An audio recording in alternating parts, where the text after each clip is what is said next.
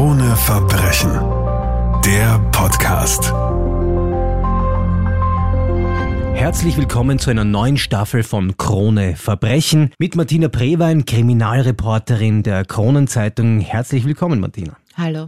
In den ersten zwei Folgen unserer mittlerweile dritten Staffel behandeln wir noch zwei spektakuläre Fälle aus dem alten, unter Anführungszeichen, Heft Krone Verbrechen aus dem Jahre 2021. Am 1. Juli erscheint ja schon das neue Heft. Da werden wir dann ab Folge 3 über die spektakulären Fälle aus dem aktuellen Heft berichten. Jetzt aber noch zu einem Fall der 16-jährigen Michelle aus Steyr, Martina. Es ist der 8. Dezember 2018. Diese 16-jährige Michelle ist mit ihrem Freund, dem 17-jährigen Saber A., einem Afghanen, in der Wohnung ihrer Mutter. Es ist ein ganz normaler Abend, man isst zu Abend, man schaut fern und das Ganze nimmt eine sehr, sehr grausige Wendung. Erzähl einmal, wie dieser Abend verläuft, Martina, bitte. Ich fange zunächst noch mit dem Nachmittag an. Saber A. ist wie so oft zu seiner Freundin gekommen, also zu Michelle. Die beiden sind ein bisschen in dem Zimmer des Mädchens. Man muss doch dazu sagen, dass das eine 50 Quadratmeter Wohnung, mhm. wo die Mutter ein Schlafzimmer hat, das Mädchen ein eigenes Zimmer hat, dann ist ein kleines Wohnzimmer, eine kleine Küche. Die beiden sind dann zuerst in dem Zimmer, ähm, dann am frühen Abend essen sie gemeinsam mit der Mutter zu Abend, sitzen dann vor dem Fernseher, schauen sich eine Musikshow, eine deutsche an. Mhm alles war angeblich friedlich. Es ist dann so, dass schon während dieser Musikshow irgendwie diese zwei Jugendlichen sagen, nein, also sie wollen jetzt eher für sich alleine sein, gehen dann in das Zimmer der Michelle. Die Mutter legt sich dann auch bald zu Bett im Nachbarzimmer. Ja, und dann kommt es irgendwann in der Nacht auf den 9. Dezember zu einer wirklich grauenhaften Tat. Wie Rekonstruktionen der Kripo später ergeben haben, muss der Bursch das Mädchen von hinten erstochen haben. Dieser Stich dürfte sofort tödlich gewesen sein. Er hat die Lunge durchbohrt, das Herz durchbohrt.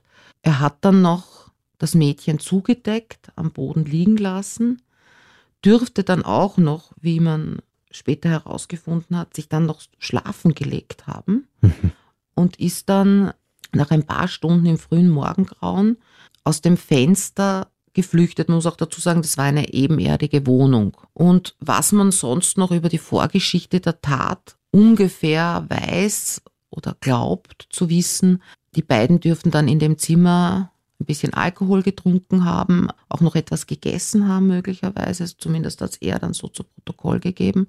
Und dabei dürfte es zu einem Streit gekommen sein. Und im Zuge dieses Streits hat der Bursch dieses Mädchen erstochen. Zu diesem Zeitpunkt war die Mutter natürlich anwesend in der Wohnung. Warum hat die davon nicht mitbekommen?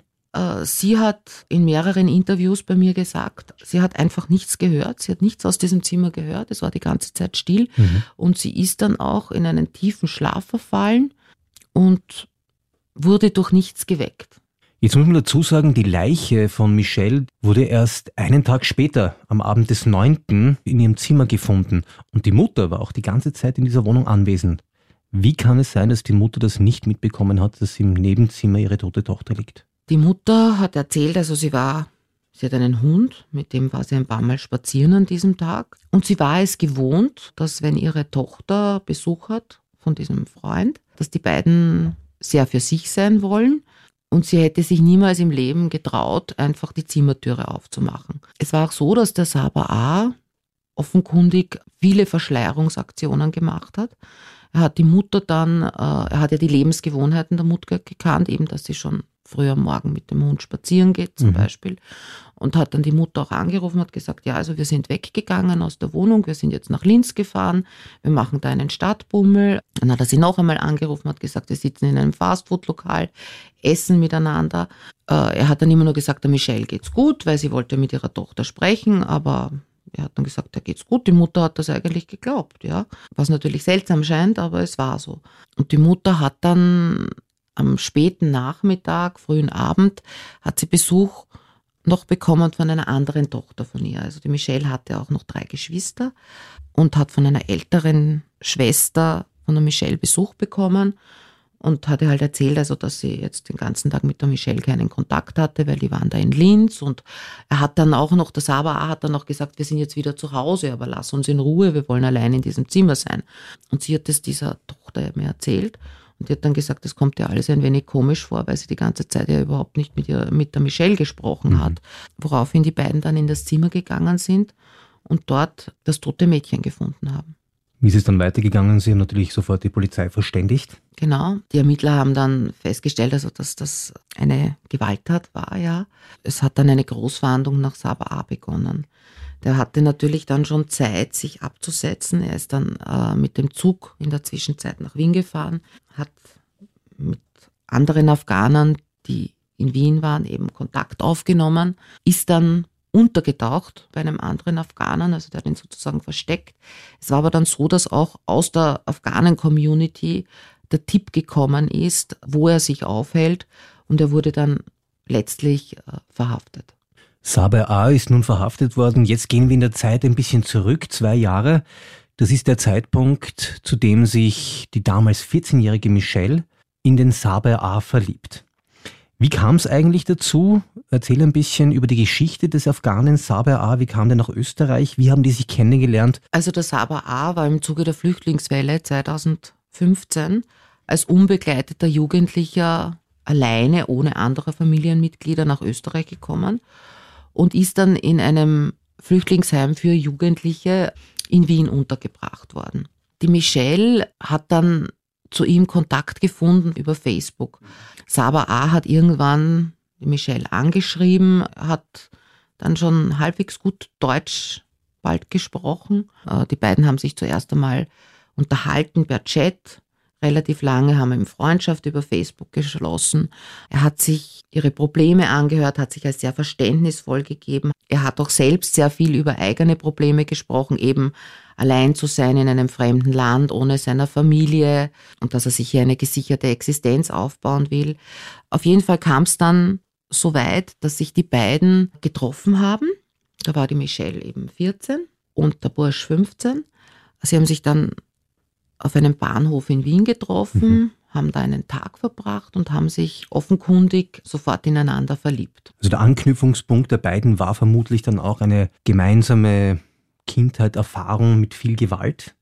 Und da könnten wir jetzt natürlich auch über die Kindheit der Michelle sprechen, die ja auch von Gewalt geprägt war, Martina. Das sagt die Mutter selbst, also dass sie zu Hause sehr viel Gewalt erlebt hat. Äh, es gab einen gewalttätigen Vater, gewalttätige Partner mhm. dieser Frau und dadurch war die Frau auch psychisch angeknackst und sie hat gesagt, also sie konnte jetzt nie sozusagen die starke Mutter sein. Mhm. Michelle ist halt da doch in problematischen Familienverhältnissen aufgewachsen und das hat wahrscheinlich die beiden verbunden miteinander mhm. oder ähm, das hat auch dieser Bursch ausgenutzt, ja, weil das Mädchen natürlich auch dadurch psychische Schäden hatte oder seelische Wunden hatte. Ja. Er war für sie da ständig, hat ihr halt immer zugehört, sie getröstet und hat halt eben, wie gesagt, auch gleichzeitig sehr viel über seine eigenen Probleme gesprochen. Da haben auch Freunde der beiden gesagt, es war wie irgend so ein zusammengeschweißtes Team in einem doch sehr unterschiedlichen Schicksal, aber letztlich doch in einem ähnlichen Schicksal. In Familien ist äh, die Gewalt, die man als Kind erfährt, oft auch schon in der Familie eines Elternteils gewesen. Und so war es auch in dieser Familie. Also die Mutter der Michelle hat ebenso eine Kindheit mit Gewalt erlebt und auch Beziehungen mit Gewalt erlebt. Du hast ja mehrere Interviews mit dieser Frau geführt. Ja, die Frau hat gesagt, also, dass sie eben in der Kindheit schon sehr viel Gewalt erfahren hat in ihrem Elternhaus. Wenn sie jetzt Partner hatte und die haben sie schlecht behandelt oder, oder waren auch wirklich gewalttätig gegen sie, mhm. sowohl äh, psychisch als auch physisch, ja, sie das eigentlich als normal empfunden hat, weil sie in ihrer Kindheit ja auch nichts anderes erlebt hat. Dadurch hat sie viel zu spät immer Stopp gesagt oder sich viel zu spät von, von Männern getrennt, die eigentlich überhaupt nicht gut getan haben. Und das spiegelt sich auch in der Beziehung ihrer Tochter Michelle zu Sabe A wieder, dass es wieder nicht geschafft hat, Stopp zu sagen oder gewisse Signale zu erkennen, dass diese Beziehung aus dem Ruder läuft. Und jetzt wären wir wieder bei der Beziehung der damals 14-jährigen Michelle mit Sabe aus Afghanistan. Wie sind die dann zusammengekommen? Er ist ja immer noch in einem Asylheim in Wien, schafft es dann aber nach Oberösterreich zu kommen. Wie ist das passiert? Eben durch diesen sehr, sehr engen Kontakt mit Michelle, die dann auch immer wieder nach Wien gefahren ist, ihn besuchen oder er zu ihr nach Steyr auch. Und es haben dann auch die Menschen vom Flüchtlingsheim irgendwie, weil sie war seine engste Bezugsperson, es als gut befunden, dass die beiden zusammen sind oder dass er so eine enge Bezugsperson gefunden hat hier. Und es gelang ihm dann wirklich, also dass er nach Steyr in ein Flüchtlingsheim für unbegleitete Jugendliche überstellt wird. Also das heißt, er war dann ganz in ihrer Nähe und hat dann dort ein Zimmer bezogen. Sie durfte dort auch immer hingehen. Also ich habe dann auch dieses Zimmer gesehen. Also da, da hingen sehr viele Fotos von den beiden an den Wänden. Liebesbriefe, die das Mädchen an den Burschen geschrieben hatte. Genauso wie in der Michelle-Zimmer. Also die hatte ja auch ganz viele Liebesbriefe dort von ihm hängen, auch Fotos von den beiden. Also diese Zimmer haben eigentlich relativ ähnlich ausgesehen.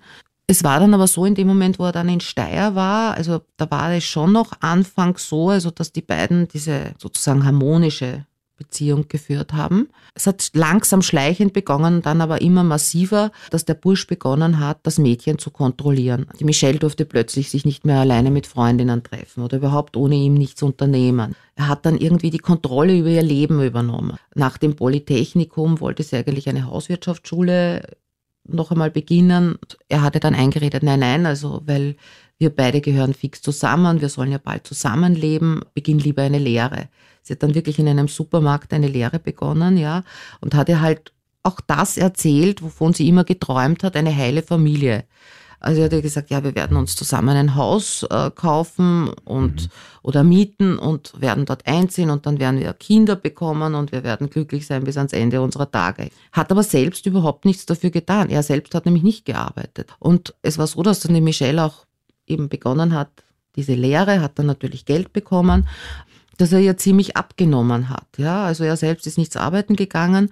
Also das Mädchen war ja dann in einer immer größeren Abhängigkeit auch von diesen Burschen, weil sie sich ja wirklich auch auf seinen Befehl hin von ihren Freundinnen distanziert hat. Sie kam dann aber drauf, trotzdem zufällig, dass er sie immer wieder, also einmal, einmal das erste Mal kam sie drauf, dass er sie betrogen hat. Mhm. Äh, mit einem anderen Mädchen. Sie kam dann immer wieder auf Seitensprünge drauf und hat dann noch immer mehr versucht, sich von ihm zu lösen hat dann mit ihm immer wieder Schluss gemacht. Er ist dann wieder kurz so lieb wie davor gewesen, ja. Aber es war dann auch schon so, also dass sie dann langsam angeblich auch Angst bekommen hätte vor ihm. Also das hat sie dann Freundinnen erzählt, das hat sie auch ihrer Mutter erzählt, weil in den Phasen, wo sie sich von ihm getrennt hatte, ist er zum Beispiel, er wusste ja genau, wann sie, wann sie Schluss hatte in dem Supermarkt, ist er davor gestanden und hat sie abgepasst. Und er hat, er hat sie auch angeblich damit bedroht, also wenn sie nicht wieder mit ihm zusammengeht, dass er sie umbringen wird. Es war so, das glaube ich jetzt, ja, es muss eine seltsame Beziehung dann am Ende gewesen sein, weil einerseits hat sie sich darüber über ihn beklagt, hat gesagt, er also bedrückt mich ohnehin nur, er ist nicht ehrlich und äh, ich habe Angst vor ihm.